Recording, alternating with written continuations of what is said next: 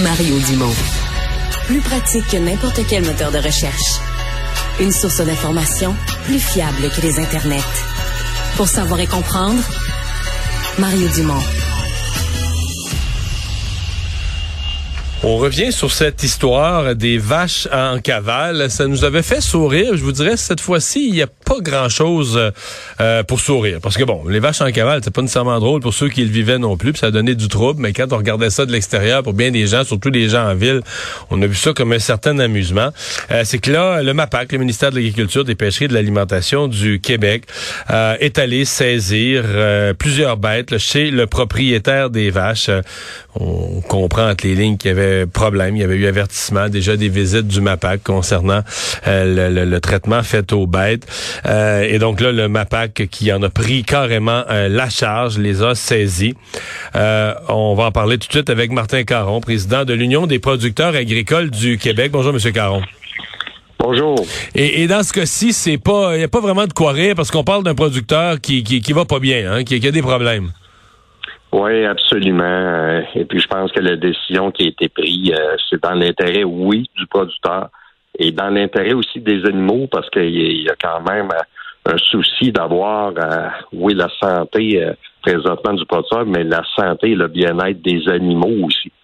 Et ça, ici, on a des lois, on a des règles, puis il faut s'assurer, entre autres, que, que les choses se passent bien. D'ailleurs, on a des cartes de bonnes pratiques par rapport à le bien-être animal. Fait que je pense que l'intervention qui, a été faite dernièrement, c'est pour le bien de tout le monde et de s'assurer que qu'on puisse aider le producteur à, en question. Euh, on, va prendre ça morceau par morceau parce que je, pense qu'il y a beaucoup de questions, mais on va commencer par parler de l'être humain du, du, producteur parce que vous l'avez, c'est un dossier que l'UPA a poussé depuis quelques années.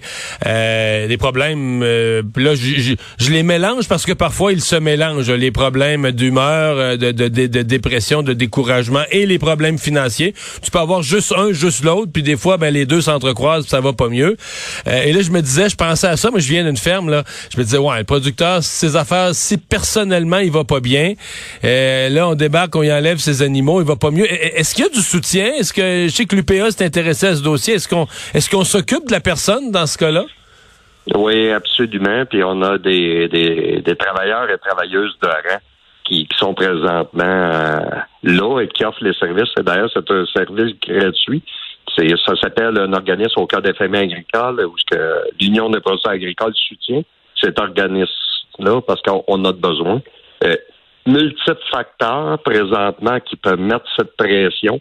On parle du côté inflationniste, le côté financier.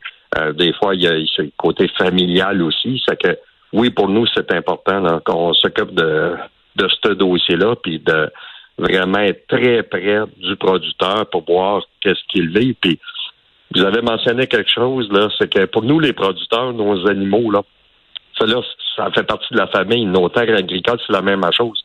Quand tu es né sur une ferme, là, euh, je veux dire, il y a un milieu de vie, de vie milieu de travail. donc, pour nous, il, y a plein de choses. Là. Et puis, hmm. je, peux faire un témoignage parce que j'ai eu euh, l'occasion à intervenir dans des situations comme ça. Naturellement, c'était pas au niveau psychologique, mais c'était plus pour aider les producteurs sur, sur, des travaux et de la gestion des troupeaux. Et puis, moi, quand je disais aux gens, ben, il faudrait peut-être que tu diminues ton cheptel parce que t'en as peut-être trop. Là, les gens menaient les yeux dans l'eau, puis je disais, non, non, c'est pas, pas, pas vrai, là, Martin, je peux pas faire ça, je peux pas envoyer mes animaux, là, puis diminuer, là. C'est que je vous dirais que c'est, viscéral par rapport à ça, puis, puis mais malheureusement, ça, des fois, faut, faut, faut opérer, puis il faut amener les gens à prendre conscience, là. Euh, de, cette hmm. situation-là. Et dans des cas, les producteurs ont besoin de repos, ont besoin de retrait parce que le, stress, euh, des dépressions, ben oui, oui, oui, on a envie côté agricole. Euh, parlons maintenant de ce qui arrive dans un cas particulier comme ça. Bon, parce que le MAPAC a ses bureaux sur le chemin Sainte-Foy. Euh, je pense pas que si on va là aujourd'hui, on va trouver les animaux en question euh, à Québec. Euh, qu'est-ce qu'on fait avec des animaux dans ce cas-là? Parce que, bon, le MAPAC, le ministère, est-ce qu'on va chez un autre producteur? Est-ce qu'on a des installations? Qu'est-ce qu'on fait avec les bêtes? assurément, il y a un protocole d'intervention dans ces cas-là. C'est que quand le ministère de l'Agriculture décide de faire des saisies, ben, il y a déjà un plan B qui est, qui est là, soit dans un autre endroit, un autre producteur, ou bien non, ça peut arriver que ça peut aller jusqu'à l'abattage. et je vous dirais, dans ce cas-là, présentement, j'ai pas ce détail-là fin, mais il reste que c'est sûr qu'il y, a un plan B. Mais la plupart du temps, ces animaux-là restent la propriété du producteur agricole. C'est que avant d'aller à l'abattage, vous comprenez que c'est localisé ailleurs, puis euh, la, propriété reste là. là. C'est juste donner du temps pour que le producteur euh, prenne les décisions en conséquence et, aussi se fasse aider dans toute euh, cette chose-là et, toute la gestion. C'est complexe là de, de, gérer ça, mais les choses sont faites dans les règles de Puis je vous dirais, la communauté agricole, il y a une solidarité qui est là. Puis je suis sûr que les producteurs alentours là, vont, vont soutenir le producteur qui est. Qui, qui est décisionnel là-dedans? Parce que hier matin, il y a quelqu'un qui a dit, euh, écoute, on saisit, ou avant hier, on organise l'opération. Euh, qui, euh, est-ce que c'est vraiment au MAPAC? Est-ce qu'il y a un, département au ministère qui est spécialisé là-dedans? Est-ce qu'on consulte d'autres gens? Qui est décisionnel pour dire, bon, ben là... C'est le MAPAC. C'est le, le, MAPAC en lien avec ça, parce qu'il y a, pour expliquer aux gens, il y a des inspections qui sont faites sur les fermes. Nous, on a un cadre, comme je disais, de bonne pratique au niveau du bien-être animal. C'est qu'on a des gens du ministère de l'Agriculture qui débarquent. On a d'autres gens aussi, des certificateurs qui, qui débarquent pour voir si nos bêtes sont bien, sont le bien-être et, les mesures sont mises en place pour s'assurer euh, de toute la qualité au niveau du bétail. C'est le ministère de l'Agriculture, entre autres, ensuite de ça, ben, qui peut intervenir et qui peut décider de dire non, regardez, là, on sent qu'il y a une problématique. Et donc, c'est le, le MAPAC qui agit et qui va par rapport à, ces, euh, à ces euh, solutions-là ou ces pratiques-là. là fait la transition avec l'autre sujet dont je voulais vous parler parce qu'il y a eu un programme d'aide. On a parlé hier à l'émission, programme d'aide annoncé euh, par le gouvernement. On a parlé d'un producteur qui va pas bien, mais les producteurs en général en arrache sont durement frappés par l'inflation et par la hausse des taux d'intérêt parce que c'est un domaine de l'agriculture où il faut investir beaucoup en capitalisation, en équipement. Donc, peu d'agriculteurs ont pas de dette. La plupart ont pour pouvoir opérer, pour pouvoir avoir la machinerie puis les tables, il faut être passablement endetté. Donc, quand les taux d'intérêt font un saut dans une année, ça donne une claque. Euh, est-ce que comment comment on l'appelle l'aide d'hier, le, le, montant, euh, c'est 100 millions débloqués par le ministre hier. Est-ce que c'est un dépannage? Parce qu'on dit que c'est un programme de prêt qu'on va donner à des gens déjà endettés, mais on donne un prêt sur lequel il n'y a pas de capital ou intérêt à rembourser dans l'immédiat, mais on, est quand même plus endetté, même si on n'a pas de remboursement immédiat, on en sort plus endetté. Comment vous le décririez? Ben, moi, je vous dirais, c'est qu'on a souligné hier la célérité, entre autres, euh, je pourrais, je pourrais dire la, rapidité d'exécution. Vous en avez parlé, on a eu un sondage qu'on a fait au mois de mars. On a présenté au ministre de l'Agriculture ici au Québec, présenté le constat. Il y avait un agriculteur sur, euh, sur cinq qui avait, qui réalisait que le situation financière était mauvaise ou très mauvaise.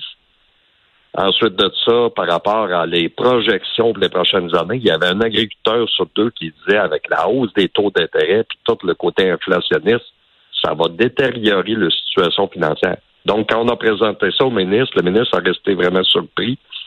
Et là, on se ramasse 30 jours après avec un programme qui est arrivé puis qu'on amène une liquidité parce qu'on sait que vous l'avez mentionné, beaucoup d'argent d'investissement. Pour expliquer aux gens, vous le disais, pour avoir un, un dollar de recette monétaire agricole, ça prenait 5 dollars d'investissement. Dix ans plus tard, on est rendu à 8 dollars. Si on parle du, commerce de détail, pour expliquer aux gens, ben c'est du 1, 1 ou du 1.5, 1. Ça fait 1.5 d'investissement pour avoir un dollar de revenu. Ça vous comprenez qu'au agricole, c'est sûr, c'est des prêts à long terme, c'est de l'endettement. D'ailleurs, la dette agricole au Québec est rendu à 27 milliards de dollars. C'est la dette en moyen et à long terme. Ça qu'à chaque fois qu'on augmente les taux d'intérêt de 1% c'est 270 millions que les producteurs ont de moins dans leur poche, dans leur marge, pour faire face à toute l'inflation puis la hausse des coûts au niveau du transport. Donc, le programme est, bien arrivé. C'est une première action, une première solution. Puis on avait on avait amené euh, dans le même sens une solution comme ça, amener de l'argent rapidement aux producteurs avec un congé de capital pour les trois premières années, un congé au niveau des intérêts. D'ailleurs, c'est un remboursement d'intérêts pour les trois premières années. Que c'est, c'est, une première solution, mais il va en rester d'autres. Puis c'est pas pour rien qu'aux États-Unis, ils ont été rapides, ils ont investi 22,6 milliards de dollars dans la dernière année au niveau de l'inflation sur le côté agricole. Hum, il me semble, qu'ils ne subventionnent pas l'agriculture, aux autres aux États-Unis. Ils nous reprochent ça, là. ben oui, c'est ça. Mais bien souvent, c'est des programmes qui subventionnent cette barre-là. Fait qu'aujourd'hui, hier, c'est-à-dire, c'était au niveau du Québec, mais c'est sûr qu'on va interpeller au niveau du fédéral pour soutenir parce que les gens sont en renouvellement de prêts présentement, puis on s'attend que nos entreprises agricoles, il va avoir à peu près 50% de renouvellement de prêts cette année ça, va faire mal. Là, c'est, des augmentations de 3, 4% d'augmentation des taux d'intérêt. Ça donc, les liquidités vont se faire rares sur les entreprises agricoles. Ça que, nous, on s'attend d'autres gestes, mais on a vraiment salué hier la rapidité, puis d'avoir accès, entre autres, pour, des jeunes qui sont en démarrage, euh, d'autres producteurs, puis des fois, on l'oublie, nos fermes de proximité, on parle beaucoup d'achat local, d'autonomie alimentaire.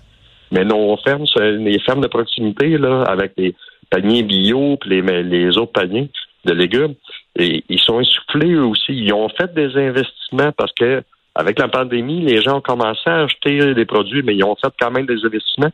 Mais présentement, ces investissements-là, avec la hausse des taux d'intérêt, ben le, le, marge a vraiment diminué, puis l'augmentation aussi au niveau de la main-d'œuvre, c'est une autre chose.